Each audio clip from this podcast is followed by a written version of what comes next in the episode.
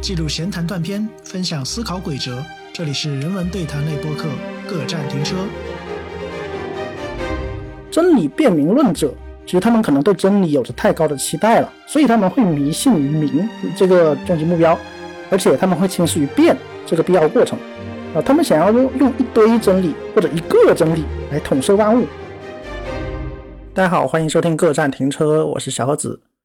今天想和大家展开聊聊“真理越辩越明”这句话。大家肯定都对这句话不感到陌生啊。呃，最近肯当然肯定也不只是最近，都有很多争议性事件嘛，在热搜的评论区里啊，或者在某些评论家那里，“真理越辩越明”这句话都被当成了一个不证自明的常识啊。有很多人巴不得赤膊上阵，然后要辩到天明啊。当然不排除有些是看热闹、吃瓜赚流量的那种想法。不过，确实有一些比较较真的人呐，他们准备了一箩筐的论据啊，仿佛那都是要献给真理的贡品呐啊！那我突然就很有感触啊，我发现很多人都相信一个真理越辩越明的神话，那这是一种朴素的知识生产观，也是一种关于知识的本质主义想象啊。因为我发现这种说法，就是真理越辩越明这个说法，不仅仅见于自由主义者啊，也就是比如说反对专顾蛮横、主张开放包容的群体。不仅仅见于他们，也同样见于某些相对开明的保守主义者那里啊。当然，你们知道我具体说的是谁啊？名字就不点了。嗯，可见持有真理越辩越明这样信念的仍然不在少数啊。很多人是真的发自内心的相信真理越辩越明啊，所以他们孜孜不倦，他们非常热衷论辩。那我觉得他们这样的信念会传播一种不好的知识观念，所以我觉得有必要专门拿出来说一遍。哎，刚才好像押韵了，嗯，不错，哎，不重要。好，呃，这种真理论辩的狂热现象啊，在国家、国际、政治话题上是最为明显的。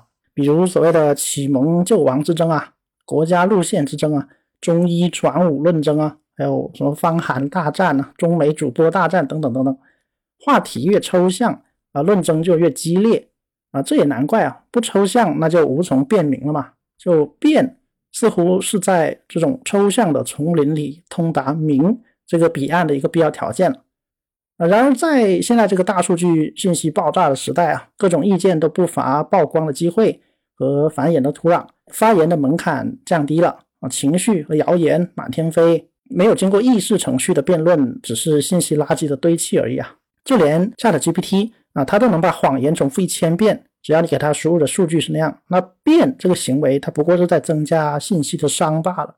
就能被你说服的，自然不需要变呐。那不能被你说服的，就算你把康德的三大批判你砸他脸上，那又有什么用呢？啊，当然，我绝不是主张一言堂啊，我也不是认为要取消辩论啊，然后大家统一思想，众口一词，不许非议。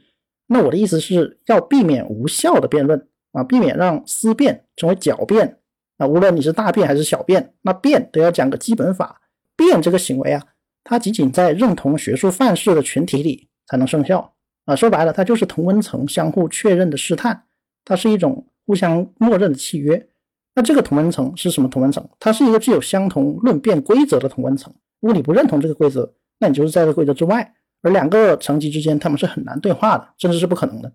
那比如说像刘擎啊，刘擎老师，刘擎和陈嘉映，他们观点不同，他们可以辩一辩啊。事实上，他们也没有什么根本性的分歧了，那叫学术讨论。可是，要是你和老胡、胡锡进啊，或者周小平同志啊，周小平，你和他们观点不同，你再去和他们辩，那你就会陷入一种无穷的细节纷争，就陷入无穷的口水战。哎，当然，刘擎和老胡啊，他们当然也可以在某些问题上达成共识了。可是问题不在于观点和立场啊，而在于论辩者本人是否遵循一定的态度。说白就是比是否有一种谦逊的美德吧。他们是否同意自己的信念是会可以错的？如果你都不认为自己的信念是可错的啊，你认为自己信念是绝对正确的，那么不不管论辩的结果如何啊，你都会不服气啊，你就会偏执啊，你就会卧薪尝胆啊。如果你在论辩上受到什么委屈，你就会有什么深仇大恨啊，然后你觉得哎就有朝一日要报仇雪恨，那这就已经不是在辩了啊，这更不是真理，这跟真理也没有什么关系啊。偏执有迹可循，那固执就无药可医了嘛。所以我觉得其实有两种论辩的风格。一种是预设结论，然后并且认为结论不可能会错的论辩，然后我称之为征服式的论辩。那另一种就是不预设结论的论辩，就论辩的过程好像就在下棋啊，就看看谁棋高一着啊，就鹿死谁手是尚未可知的嘛。而老胡啊、周小平啊这些人之所以不值得去跟他们论辩，正是因为他们总觉得自己的观点是绝对不会错的。而且更值得注意的是，就是反对老胡和周小平的那些人里面，他们很可能也是带着征服式的论辩的心态而参战的。然后就双方各执一词，然后我说我是绝对正确的，然后对方说我才是绝对正确的，到最后就只能陷入呃人身攻击、情感指责，说对方屁股歪，然后最后就变成扣帽子，然后用辩论之外的力量去把对方消灭。那这也不是论辩了，就比谁拳头大不就行了吗？啊，真理越辩越明，好像就变成了真理位于大炮射程之内啊，辩论不就不过是个遮羞布罢了。那我们就看到辩既然没有那么万能，那明又从何谈起呢？就辩明都成了奢望，那真理又何处容身呢？那本期我们就试着来解答这些疑问了。那先说结论啊，呃，真理越辩越明这个说法，我觉得是一个不可能三角啊。那不可能三角是什么呢？那这原本是一个经济学术语啊，又叫做三元悖论啊，或者是叫三头马车、三难选择，还有什么蒙代尔三角，它是国际金融学里面的一个原则啊，它指一个国家不可能同时完成下面三个东西。就是一个国家不可能同时完成资本自由进出、固定汇率和独立自主的货币政策啊。那详细的分析这里就不展开了。这个说法它主要广为人知，是因为后来引申到了政治领域，它用来形容苏联，它用来形容在苏联党性、真诚和智慧这三个东西是不可能同时具有的啊，你最多只能拥有同时拥有两样啊。那当然还有很多例子了。微博上有一个 hashtag 叫做“不可能三角爱好者协会”。啊，大家可以去搜一搜，可以搜到很多有趣的不可能三角。那那刚好，真理越辩越明这句话也有三个要素啊，就是真理、辩、明。而且很巧合的是，它似乎也符合不可能三角啊，真理、辩和明最多同时只能满足两样。那从不可能三角的角度来看，真理、辨、明论啊，就显得越发可疑了啊。那这种可疑啊，可以表现在三个方面，就是真理是什么，辩是什么。明是什么？那接下来我们就来逐个拆解这三个概念。那先说真理是什么？哦，真理是什么？一听到这个问题，那是个大灾问呐！很多人一听到这个问题，就会有一种昂扬的斗志，呃，就会激情澎湃，决定要为真理而献身。哎，可是呢，我觉得我们不要在这个问题上陷入本体论的陷阱啊！就就仿佛存在一个真理、一套标准、一种说法。它能够从摇篮到坟墓解决一个人人生或者是整个社会所有的疑惑，不存在这样的东西。或者说，我们先存而不论啊，我们不妨从本体论转移到语言上。我们不是要问真理是什么呃，而是要问我们如何使用和言说真理这个概念的啊。那我们没必要追溯到古希腊柏拉图、怀疑学派啊，也不用深陷在笛卡尔、康德的那种复杂论述里面。我们只需要问问自己的直觉。就大家有没有对某件事深信不疑啊？对某个观念、某个说法深信不疑啊？这里的某件事，我们可以扩大来说，它可以是一种描述、一个主张、一个命题啊。那比如太阳从东边升起啊，或者明天的太阳还会从东边升起啊，这是一个描述啊。那或者说人不可以偷窃啊，人不可以撒谎啊，己所不欲，勿施于人啊，这是一个主张。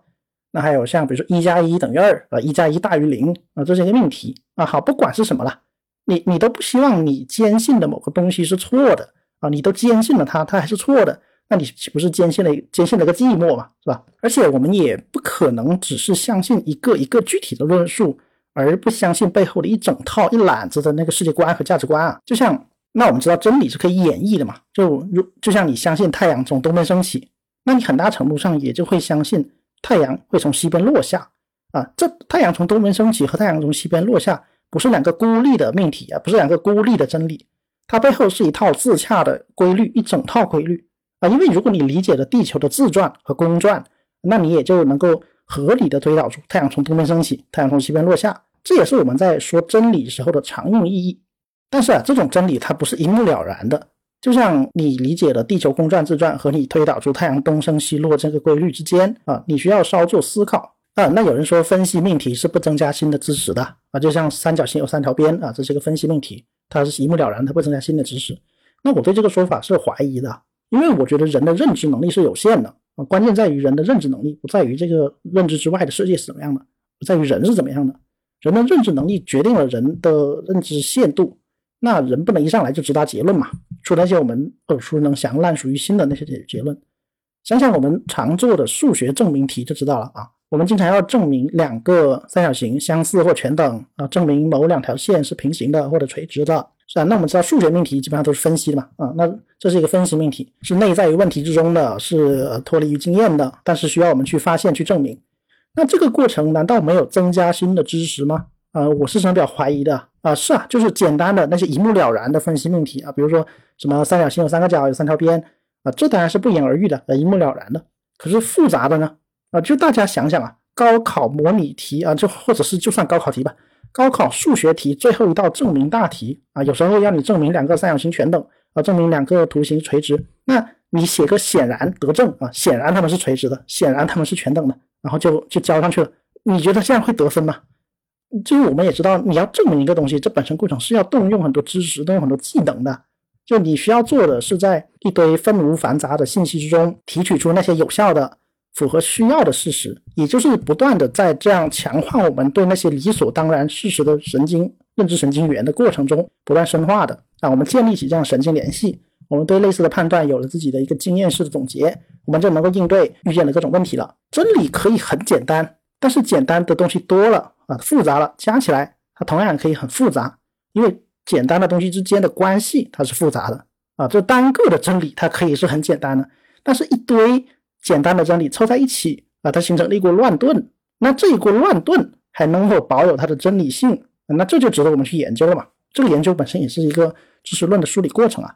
另外就是，如果说真理越辩越明，很容易让人联想到另外一句比较类似的话。就是真理往往掌握在少数人手里，对吧？这句话经常在就是自己被群嘲的时候用啊，用来表示虽然自己人数上不占优势啊，但是毕竟掌握着真理啊啊，所以所谓举世皆浊我独清嘛，真理掌握在少数人手里才显示得出它的价值啊，物以稀为贵啊之类的啊。说说白了，我觉得这也是对真理的一种误解啊。就真理当然和人数是无关的。就真理也没有所谓的所有权啊，它这个东西是不是一个实体都成问题，对吧？那它又如何被人掌握呢？它也不属于谁，谈不上谁能够拥有它、掌握它啊。你知道一加一等于二，你就掌握了数学规律吗？啊，你就可以控制数学规律吗？你就可以知道圆周率某一位具体是多少吗？对吧？呃，都不行啊，你只是在服从数学规律啊，你并不是拥有数学规律。就真正可以被掌握，而且往往实际上也掌握在少数人手里的。那往往不是真理，而是权力啊！虽然有些人也会说啊，那权力就是真理啊，强权即公理啊。但如果持有那样的一个看法，那真理越辩越明这句话对他来说也不是问题嘛。他如果非要说这句话，那只能说他很虚伪了。所以真理它并不全都是自明的，只有少数公理啊，就所谓的公认的真理，公理它是自明的。那很多真理常常需要我们去挖掘它，因为真理常常被很多修辞、很多事实给遮蔽啊，所以才需要辩。这个变就有一种挖掘的意思，那那些自明的东西就没有什么好变的，这就很明显嘛。那你再去变它，就有一种无理取闹或者在知识上的自讨没趣了。哎，当然这也不是说让大家都去接受那些继承的事实，接受那些常识，而不要去质疑任何东西。啊，笛卡尔尚且都能对世界的存在做一个怀疑嘛，做一个质疑嘛。呃，这里要说的是，就明这个东西啊，很可能只是一个相对初级的一个认识的层次啊。如果我们只把我们的认识停留在明这个结果上，是很难更进一步的。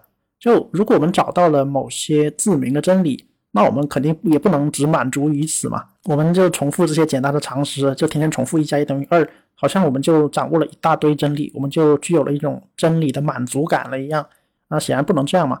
我们要试图从这些真理出发啊，从这些啊，就是用基础主义的话讲，就是呃不可被怀疑的基础嘛。从这个基础出发，然后去探索更加广阔的可能，或者可以说叫做走出真理的舒适圈嘛。只有走出来了，呃，接受一些不确定的东西，我们的世界才能够更加宽广啊。那这个过程呢，就是论辩这个行为的意义所在了。那到这里，我们就会看到不可能三角里面的第一对关系啊，就是它是真理，它又要经过论辩，那它就没有这么明了了啊，或者说它也不需要这么明了了。就我们可以破除一个观念，就是我们可以放弃执着于明啊，就明好像没有这么重要。那与其我们幻想终点的那种明朗，还不如可以关心一下脚下的论辩啊，可能这个东西才对于我们说呃接近真理吧，或者说呃更新对真理的认识更加有帮助。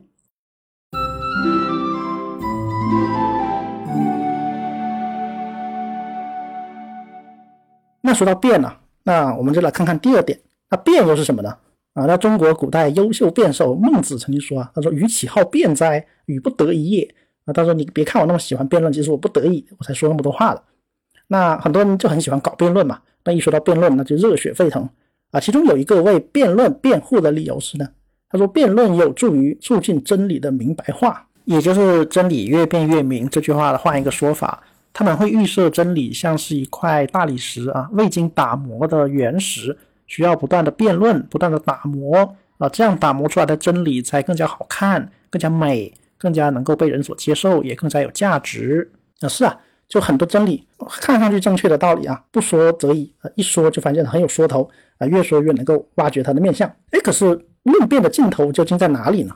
那以前我就有一个感慨，我说我们现在这个时代有一个特色啊，就是那些无可争议的，却总是在讨论啊，比如说要不要连坐啊。还有罪犯的后代能不能考公啊？还有一些和性别有关的，就高铁上该不该卖卫生巾呐？然后女性能不能上桌吃饭呢？这些问题一直在讨论，吵个不停，吵翻天。呃，可是另外一，可是另外一边呢，那些应该稍微争议一下的啊，比如说你懂的一些重大议题，那比如说最近争议比较大的关于冒犯和言论尺度的话题啊，却总是斩钉截铁，不容讨论啊。我们的互联网每天都能够生产。大量的挑拨情绪的那些辩题，嗯，稍微打开热搜看一看，大家看看是不是？就大家曾经被哪些问题激起想与人辩论一番的欲望呢？呃，现在我们的热搜大量的这样一些问题，能够让我们想试图让我们去有话可说啊，当然是也有流量的考虑啊。然后有些人就会中计啊，就会说很多话，然后炒热整个气氛啊。可见辩论的冲动的确是很符合人性的。但是问题在于啊，辩论并不都是有效的啊。那什么叫有效辩论呢？那我们都知道著名的1876年罗伯特议事规则啊，那里面写的很详细啊，有什么十二个原则、六个步骤啊，像什么十二原则：动议中心、主持中立、机会均等啊，等等等等，还有六个步骤啊，什么动议、复议、陈述议题，很很复杂，很复杂啊，的这非常详细啊，就这里不展开讲了。我们不妨换个角度想啊，有效论辩是什么？有效论辩就是那些双方水平对等且能够自止的论辩啊。我重复一遍啊，有效论辩。就是那些双方水平对等，并且能够自止的论辩啊，那我还是拿我最经常用的下围棋来做比方啊。那一盘棋，只要它符合游戏规则，它就能它就能够完成啊。呃，气有气则活，无气则死。可是不是所有符合规则的棋都称得上有意义啊。就你想，如果水平不对等，那就是单方面屠杀啊，是虐菜、吊打这样的棋下起来，可能有指导上的意义，但是没有就是游戏游戏审美上的意义。啊，那如果水平对等却不能自止，会有什么问题呢？那就是乱下一通啊。那自止是什么？就是说出自己每一步棋的缘由啊，自己为什么这么下，自己这么下以后对方可能会怎么下，然后自己下的每一步棋之间的逻辑联系，这个东西是一定要有一定的认知和掌握技技巧水平之后才能够做到的。就是你说一个新人他能不能下出一步妙棋？当然可以了，新人他随便往上面投。就像猴子打字机一样，他只要投的次数够多，他总能够投出一步妙棋。可是他知道这步棋为什么妙吗？他知道这步棋妙在哪里吗？这步棋跟未来之后的棋有什么互互动关系，能够让这步棋发挥作用吗？就能把这些问题搞清楚啊。虽然不说这个人是一个绝世高手吧，但是他也能够知道问题在哪，能够找到进步的空间嘛。那论辩也是如此啊。就你和一个人论辩。首先，你们要有对等的水平啊，你们要有相近的教育程度啊，要有生理认知能力，还有语言表达能力、遣词造句的能力啊，至少至少要听得懂对方在说什么，要知道对方用的词是什么意思，就所谓的学科黑话。不然，一个人在用学科术语，另一个人完全不知道，每一句都要他解释，那这样对话怎么进行呢？否则就鸡同鸭讲，对牛弹琴呐，谈都没法谈的。啊，其次呢，如果知道了互相的水平啊，讨论程度。还要知道双方为什么在论辩呢？我们要搞清楚辩论的目的、辩论的预期啊！如果双方连自己为何而战都不知道，那岂不是一团江湖？岂不是说梦话吗？因为论辩它是有一个初衷的，不管是为了学术讨论啊，为了表演，或者是为了维护自己的利益，它总得有一个出发点。那不然这样的论辩和两个睡在一铺床上但是都在说梦话的人有什么区别呢？那这样一来，我们澄清了辩论的基本规则和基础以后，很多看似是论辩辩论中的问题啊，那也就迎刃而解了。那那些我们平常吵得面红耳赤，甚至大打出手、群情激愤的那些，很多都不是有效的论辩呐。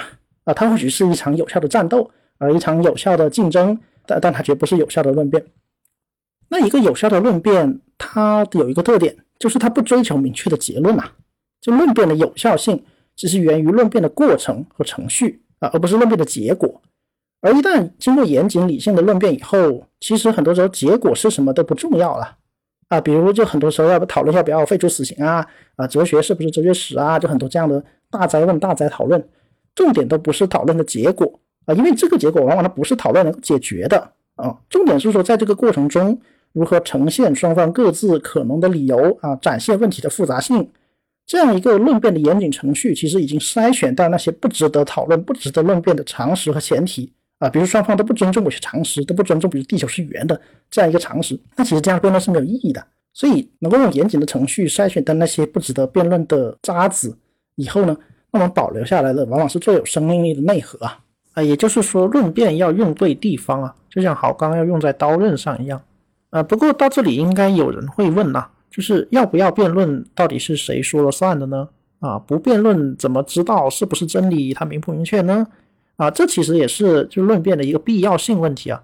就什么是真正重要的问题呢？啊，什么问题值得公众的注意力呢？什么问题又不值得呢？啊，那我在这里也不打算为社会提供一个议程设置啊，啊，我也没有这样的资格。呃，就我认为只有我觉得该关注的，那就都必须被看到啊。我觉得不该关注的，那大家都去冷漠对待。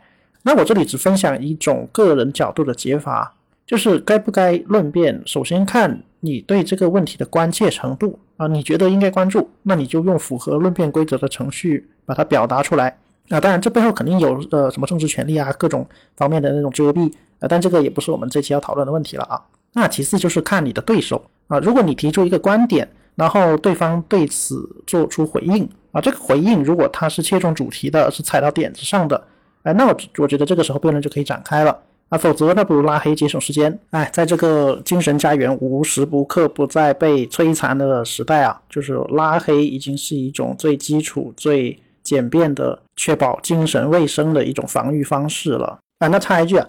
这里可能会出现一个圆论辩啊，圆论辩就是关于论辩规则的论辩啊，关于论辩的论辩啊。可是圆论辩其实就像笛卡尔那个彻底怀疑一样，它是自指的。就是如果关于论辩，如果你还要去论辩一番，那你为此，也就是为辩论这件事情所做出的行为，啊，也是辩论行为，这就已经体现出你对这件事情的态度、立场和方法了啊。这样说有点绕口啊。我举个例子，比如我们搞一场辩论。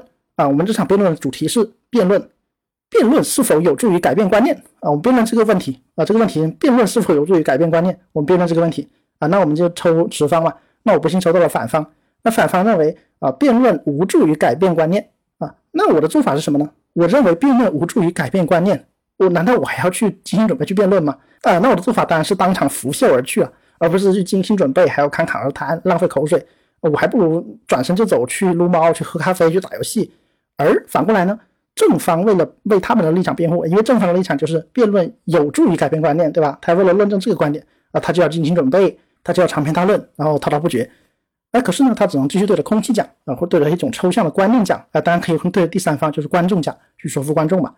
所以，关于辩论的辩论呢，如果要形成一个有效的辩论，那么这个结论本身也只能是确立这个辩论行为，因为在这个辩论里面，只有。认为辩论有效的人才能够把这个辩论成立，所以这个辩论的结果还是辩论本身啊，所以这个就真的很像笛卡尔那个自我怀疑、彻底怀疑的那个味道。所以我们就可以看到，辩论是值得的，可问题是不是什么东西都值得去辩论的啊？辩论的对象其实就决定了辩论是否能够产生啊，以及是否应该产生。所以辩论本身，我们在使用它的时候也是不能不假思索。辩论和名一样，也是要经过我们概念的选择和选取的嘛。好的，那现在我们谈了不可能三角里面的第二对关系啊，就是如果一个东西是真理，那它又明确，那它将与辩论无缘了，或者说为此展开的很多言说都已经不再是辩论，而只是发感慨、谈心得或者是吵架了。而那些需要辩论、确立辩论的地方，又其实没那么在乎真理的绝对性啊，就辩论没有这么终极的价值啊！不要指望辩论能够带来真理，而是当你专注于辩论本身的时候，那辩论本身的价值啊，可能就是真理了。就可能要破除一个说对辩论和真理的过于高度、过于强烈的一个连结啊。有时候辩论本身，那就享受它就好了，让辩论回归辩论吧。那在谈完辩以后呢，我们还可以来思考这样一个问题啊：就刚才说的真理，它是一个事实判断，还是一个价值判断呢？啊，其实这有助于我们对“越辩越明”里面那个“明”有所思考啊。就是当我们在说“明”的时候，我们在说什么？啊，这个“明”是它的主体，它的对象就是真理嘛？对，我们说“明”是指真理的“明”或不明。那如果我们用休谟分叉的观点看，就是价值判断是没有真值的，就是我们不能说一个价值判断它的真值是真的是假的啊。就经过辩护的真信念，就我们常通常意义上对知识的一个定义嘛。它指的是一些命题啊，而不是一那种道德主张。哎，可是很多真理辩明论者，他们往往是在价值判断的意义上用这句话的啊。比如说像我们之前提到的很多意见领袖啊，那些在国家大事上侃侃而谈那些人呐，那那些意见领袖的观点是什么呢？那无非是一套，比如说讴歌宏大叙事啊、讴歌国家主义啊的那些价值主张啊，或者做一个精致的利己主义者啊。啊，比如说你应该什么为本民族的利益优先，你应该仇恨仇恨美国，仇恨日本啊，支持俄罗斯之类之类的。可是这种主张有什么好辩的呢？对吧？有些人会在下面说，哎，真理越辩越明，我们来辩个痛快。就在这项问题上，在这些问题上，首先事实的差异那不用辩嘛，就你直接甩数据，你直接呈现结果就可以了啊。就算是统计方法上可能会有差异，那也可以是那也是可以说明的嘛。啊，当然有些事实不允许被呈现啊，这是另外一个问题啊。那事实是这样，价值呢？那价值的不同是没办法变的，因为立场不一样啊。那立场不同就会导致生命体验不同啊。哪怕同样的事实，也会得出相反的结论啊。我们设想极端的情况，就是双方对事实本身是没有争议的啊。比如说同样一件事情，比如大屠杀啊，那可能有一边他就是反对，而另一边他就是支持啊，对吧？对大屠杀这件事情本身，双方是没有疑义的，他死亡人数、呃发生的时间、地点、经过都是没有疑义的。哎，可是呢？可是呢，对价值啊，对这件大屠杀发生是好是坏，那双方就有争议了啊。就哪怕哪怕你诉诸共情啊，就像我之前在别的节目讲过的诉诸共情，那也是行不通的。因为哪怕对方他也是大屠杀的受害者啊，对吧？他也经历过大屠杀，他是这大屠杀的幸存者。可是呢，在讴歌大屠杀，在支持大屠杀这件事情上，他获得了一种前所未有的爽感啊。他对大屠杀抱有理解性的同情，那你又能拿他怎么样呢？对吧？你能把他杀了吗？你能用大屠杀去以其人之道还治其人之身吗？啊，这样是不太好的嘛。所以在是否，比如说是否支持某次具体的大屠杀这件事情上，是没有什么好辩的。而且你的辩论只会有可能还会对你因为言论而对你造成一定的不良影响啊，这个是得不偿失的。哎，当然，现实生活它不是实验室啊，就是我们看到很多情况下都是事实和价值的交织同时发生的。比如说，举个，比如说最著名的就是法庭辩论嘛，还有很多政策辩论。那双方都是为自己的利益和团体在说话啊，那这个时候就不断的扯皮，就要动之以情，晓之以理啊。动之以情是指情感说服方面，那晓之以理就是事实罗列嘛。所以事实和价值的交织其实是一种论辩策略，也在很多论辩中事实发生的。可是这样得出的结论或者结果，那还是真理嘛？对，这个时候我们又回到真理了。那这个时候真理的意义还是我们理解的那样吗？那其实这已经和传统意义上理解的真理。相去甚远了。我们其实生活中也不太需要那种非常宏大的、非常一锤定音式的真理来指导我们的生活。我们更多的需要的，恰恰是这样一些经过讨论的、经过多方拉锯之下的一个妥协的方案。这样的方案恰恰是能够解决问题的，它是一种解决方案啊，它不是一种承诺性的、永远性的、恒永久性的方案。那比如我们现在要修一条公路啊，这个公路会占用村民的土地啊，所以我们要驱赶村民。那假设你作为开发商的代表，你要和村民代表去激辩啊，你你代表是开发商的利益嘛？那对方代表是当地民众村民的利益。那这个时候真理是什么呢？啊，这个真理打引号，就是我们前面说的那种呃宏大叙事意义上的真理。那真理的意义又是什么呢？那这个时候真理的有效性是什么呢？这样的论辩能够辩出那个意义上的真理吗？啊，假设现在工期将至啊，准备要施工了，总要拿出个结果。那不管你作为开发商啊，你是要说服村民也罢，你是要强制驱赶他们也罢啊，或者是你呃认怂了，你放弃啊，或者是这样嘛。可是最后结果出来，不管它符不符合你的伦理价值观啊，它都是一个结果。这个结果当然需要辩论，需要协商，需要讨论啊，但不是说辩论了、协商了得出来的那个结果就是真理啊。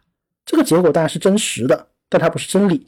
再说一遍，它是真实的，但它不是真理啊。你要称得上理，就是通常意义上我们理解的真理，那它要放之四海而皆准呐，它还要经得起反复的验证检验呐。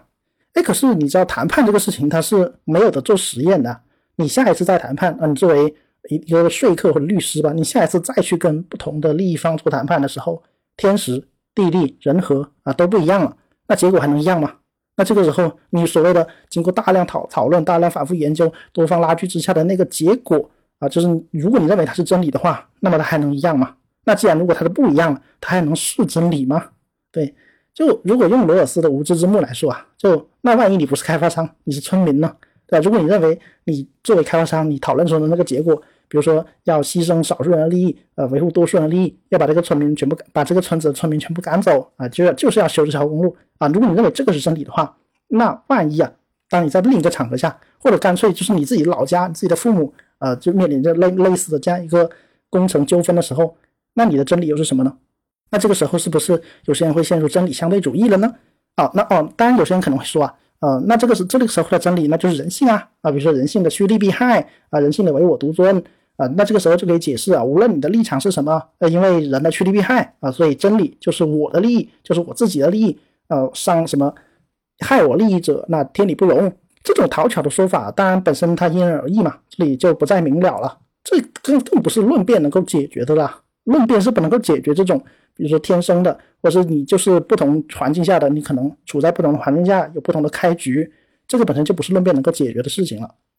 所以我们不妨退一步啊，就只要这个结果的诞生程序合法啊，只要它的条款清晰，那么就算它不是真理又怎么样呢？对吧？就是我们可以放弃对真理的这样一个想象。所以这也是我想说的不可能三角里面第三对关系啊。如果我们通过论辩，我们最后得出了一个明了的结果，清晰明白的结果。那么这个结果可能它不是真理啊，它这种真理可与我们理常通常意义上理解的真理它相去甚远。它不是真理，它是真实的，它也只是一种说法而已，它是一种真实的说法。所以这告诉我们，可能要放弃执着于对真理的想象啊。真理这个东西很可能会形成我们在做决策、做判断，还有去过我们人生的时候的一个障碍啊，就是我们把它背负了太沉重的真理包袱了以后。我们很可能对我们的行为也有过高的期待，从而就动弹不得了。那至此我们看到啊，这种不可能三角它的确是存在的，就你想三个都得，但是最多你只能同时得到两个啊。那说白了，真理辨明论者，其实他们可能对真理有着太高的期待了，所以他们会迷信于明这个终极目标，而且他们会轻视于变这个必要过程啊。他们想要用用一堆真理或者一个真理来统摄万物。呃，来指导终极的目标啊，提供终极的答案。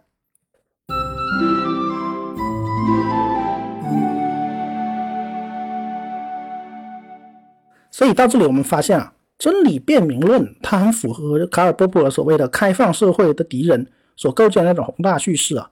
那什么是开放社会呢？就波普尔在《开放社会及其敌人》这本书里面，把历史上的社会形态啊分为封闭社会和开放社会。他认为，从封闭社会到开放社会的转变是人类历史上最深刻的社会的和观念的革命。那他也指出，我们应该适应一种社会改良思想，也就是逐步社会工程。这也是试错法，就是科学上的试错法在社会领域中的运用。而我们的文明应该也事实上正在从屈从魔力巫术的部落或封闭社会，逐步转变到解放人类批判力量的开放社会。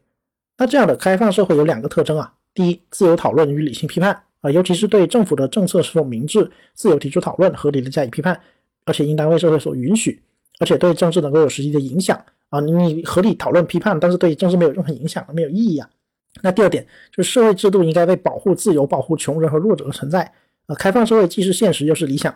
那波普尔认为这才是一个良好的社会，而那些与之相对的社会就叫做封闭社会。封闭社会无疑都是不具备这些特征的社会嘛。或者是对这些社特征深恶痛绝、赶尽杀绝的，那这里面的有一个思思想基础啊，就所谓历史主义。历史主义是什么？历史主义是一种信念啊，他相信历史是有目的的，是分阶段的，是可预测的，是有公式可循的啊。历史奥秘或者说历史的终极真相，它作为一种客观的真理，它是可以被人类认识的、被人类把握的、被人类支配的。而掌握了历史奥秘、历史真相的那些人。他们自然也就等同于掌握了全部真理，也就有资格领导众人啊，成为众人的弥赛亚救世主，成为历史巨轮的舵手。那历史主义是世界观上的本质主义啊，或者说是本质主义在世界观上的体现。而我们今天聊的真理辨明论呢，它就是一种在认识论上的本质主义啊，或者认本质主义在认识论上的体现。那什么叫认识论上的本质主义呢？就我们知道，本质主义它认为任何的实体，比如说一个动物、一个人、一个物理对象啊，都有一种必须具备的本质啊，这个本质天生就决定了，就存在了。就像你捏一个饼啊，这个饼在你捏它之前，它就已经有一个饼的形状啊，这个形状是客观实在的。这个观点会同时认为，无法对现象做出最终解释那些理论都是没有用的啊，因为它没有办法反映客观事实，客观事实就是这个理论最终的形态。这也是波普最终提出嘛，他觉得本质主义用于解释历史发展，就会出现历史主义。而而用于解释我们人类的认识机制，那也就会出现像真理辨明论这样的认识论本质主义了。那这其实是一种傲慢的可知论观点啊，就他认为一切都能够变出个黑白分明，就一定要变啊，不变不足以平民愤啊，变完就一劳永逸了，就一锤定音了，就无可争议了。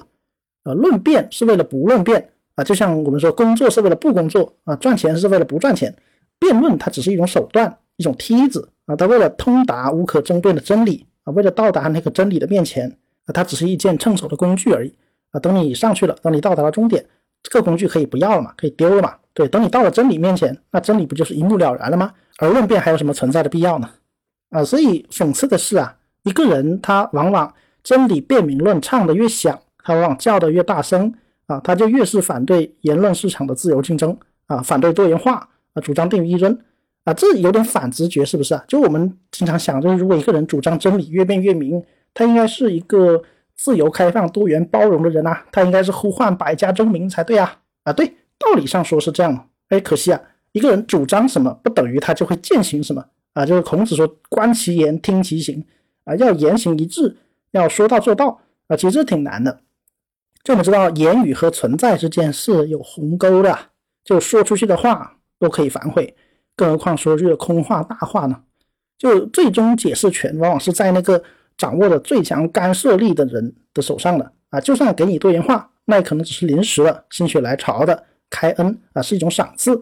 哪天看你不爽了，觉得啊局势失控了，啊这个论辩的方向和我预设好的真理不一致，嗯，这个论辩好像要导向跟我不一样的真理啦，那这个论辩的乱象啊就必须啊也可以随时终止它啊，辩论的权利也就必须随时收回了。就所谓的引蛇出洞，欲擒故纵。呃，任任建涛有一句话说得好，他说：“只要一个人认为他掌握了绝对真理，那他所有的谦恭都是伪装出来的啊，王莽谦恭被篡时嘛。”嗯，老话说得好。那呃，斯图亚特密尔在《论自由》这本书里面也说嘛，他说言论自由为什么重要啊？就是因为在观念市场里可能存在很多种声音，这很多种声音里面没准就有正确的和有用的，没准就有未来能够成为主流的思想和派别。那就像基因一样啊，就我们知道为什么变异对生物的延续有可能是一件好事，而变异在呃生物的这样一个秩序性里看来，它明显是一个变的，是一个异的，是一个异常嘛。可是这有可能是应对未来环境变化的一种预防啊，有可能现在看来，嗯，不太正确、不太好、不太讨喜的这样一个变异，它有可能成为未来应对气候变化或者是全球环境巨变的这样一个预防性措施啊。哪怕这些变异现在看起来不讨喜，但它未来是有用的嘛。所以这也告诉我们为什么要宽容那些看似错误的观点啊？就我们如何对待那些呃看似错误的观点，一种当然是要赶尽杀绝，那另一种当然是主张要宽容、要包容，要让他们自由的在在这样一个观念市场里自由的呈现他们的对和错，呈现他们有价值的一面，并且让他们没有价值的一面得到澄清、得到呈现嘛。那密尔当然是站在观点市场的自由竞争角度来为那些新思想、新学说啊，当然是他自己的功利功利主义、效益主义这一派学派来提供生存土壤的。那胡适有一句话说嘛，他说容忍比自由更重要啊啊！当然每每当说到这样的话题，就总会有人跳出来说啊，那些极端言论啊，反社会的、反人类的言论啊，那些啊那些比如说吃人啊、虐待动物啊那些言论啊，难道也要宽容吗？啊，那这其实就是很典型的因噎废食的思维嘛。就每当你一说要怎样怎样的时候，这种人就会跳出来，把你的主张夸大、夸张、极端化。啊，你说要喝水，他就拿着高压水枪，然后堵到你嘴巴里，把你灌死。啊，你说哎不喝了不喝了，哎他就跳出来得意洋洋说，哎看吧看吧，我说喝水对你有害吧？啊，你看你自己也承认喝水对你有害吧？还不如不喝水。所以大家都看到这是非常愚蠢的嘛。啊，说实话，在言论市场上，就是不把辩论的规则搞清楚，那还要去谈真理、谈明白，啊，谈真理如何越辩越明，那其实都是幻想，都是奢望嘛。就在真理和明白面前，其实我们首先少不了确立辩的打开方式啊，辩是在衔接真理和明白之间不可或缺的桥梁嘛。啊，如果说真理是外在于我们，或者是说我们要通达的目标啊，而明是我们自己的一个精神状态的话。那变恰恰是连接我们的个人状态和所谓的世间世间客观事实啊、客观真理之间的一个必不可少的桥梁和通道。那只要遵守的，呃，什么严复讲的群体权界嘛，就是也可以说是，嗯，柏林讲的消极自由、积极自由这样一个对自由的边界化的理解。那其实让人说话，天是不会塌下来的吧？啊，如果谁的话能够让天塌下来，那这样的人出现，可有可能是时代的一个悲剧吧？哎，可惜的是啊，就是那些认为真理越辩越明的人，他们往往想要的只是明，而不是辩啊。辩只不过是一种暂时的妥协，而答案却早已预设清楚了。而更可怕的是，他们认为自己早就已经抵达了终点，啊，早就已经屁股坐在这个答案上了啊。到最后，一切都会水落石出的。而到头来，辩论也是一个可以取消的东西了啊。那到这里，你还敢相信真理越辩越明吗？你还敢相信真理辩明论的拥趸们，他们真的关心是如何通达真理？以及通达真理的过程是如何艰难这件事嘛？那说到这里，其实我也可以直言不讳的说我的立场嘛，就是那我就是一种温和的不可知论啊，也就是波普和胡适之他们遵循那种，也就是人类文明里对知识的一种保守主义。那这种保守主义是不相信人间有终极真理的，更不相信有人能够打着终极真理的旗号去指点他人生活，甚至指点整个人类历史。所以说到这里，我们可以看到，我们的结论是“真理越辩越明”这句话经过推敲，就发现它站不住脚。如果非要保留它有价值的部分，那么我们就不得不对其中的三个概念加以重构啊。要么我们重塑真理，将其限缩在波普尔式的正伪主义和保守主义里啊；要么要么我们重塑辩啊，就尊重辩论的议事规则，明确辩论的对象和范畴啊，比如说事实的、价值的或者思辨的啊；要么我们重塑明。啊，我们放弃一种水落石出、水到渠成的那样一个认识预期，我们承认世界的模糊与多元啊。当然，如果你要全部重塑，那再好不过了啊。所以我们也看到，这是一个不可能三角啊，真理辩明，最多我们同时只能满足两样啊，是真理又明确，那么我们不需要辩论，或者我们为此展开的言说吧，那都已经不是辩论，而是发感慨，是谈心得了啊。这我们这是我们放弃执着于辩这个概念。那如果它是真理，但它要经过论辩。嗯，那么它很可能它不这么明了，它很可能不再明了，或者它也无需明了啊。这是我们放弃执着于明。那最后，如果我们通过论辩却有明了的事情，很可能它已经不是真理了，而是某种说法，而是某种我们不得不做的妥协吧。这也告诉我们，我们很可能需要放弃对真理的执着，而回到生活本身。好，那这也就是对真理越辩越明这个概念的一个剖析吧。希望经过这次拆解，大家能够对这个概念、这个说法有更多的认识，啊，也能够警惕这句话的一个迷惑作用，做到真正拥抱真理、热爱思辨、活得明白。好的，那本期节目就聊到这里啊。大家在生活中有听到过“真理越辩越明”这个说法吗？那都是谁在什么场合下说的呢？那你也这么认为吗？那欢迎分享在评论区。好的，那你正在收听的是一档有关读书、语言、社会文化的人文类播客，也欢迎你在各大语音平台订阅我们的车辆停车，并且在评论区听友群与我们互动，也欢迎你在爱发电上为我们打赏。好的，那我们下次再见，拜拜。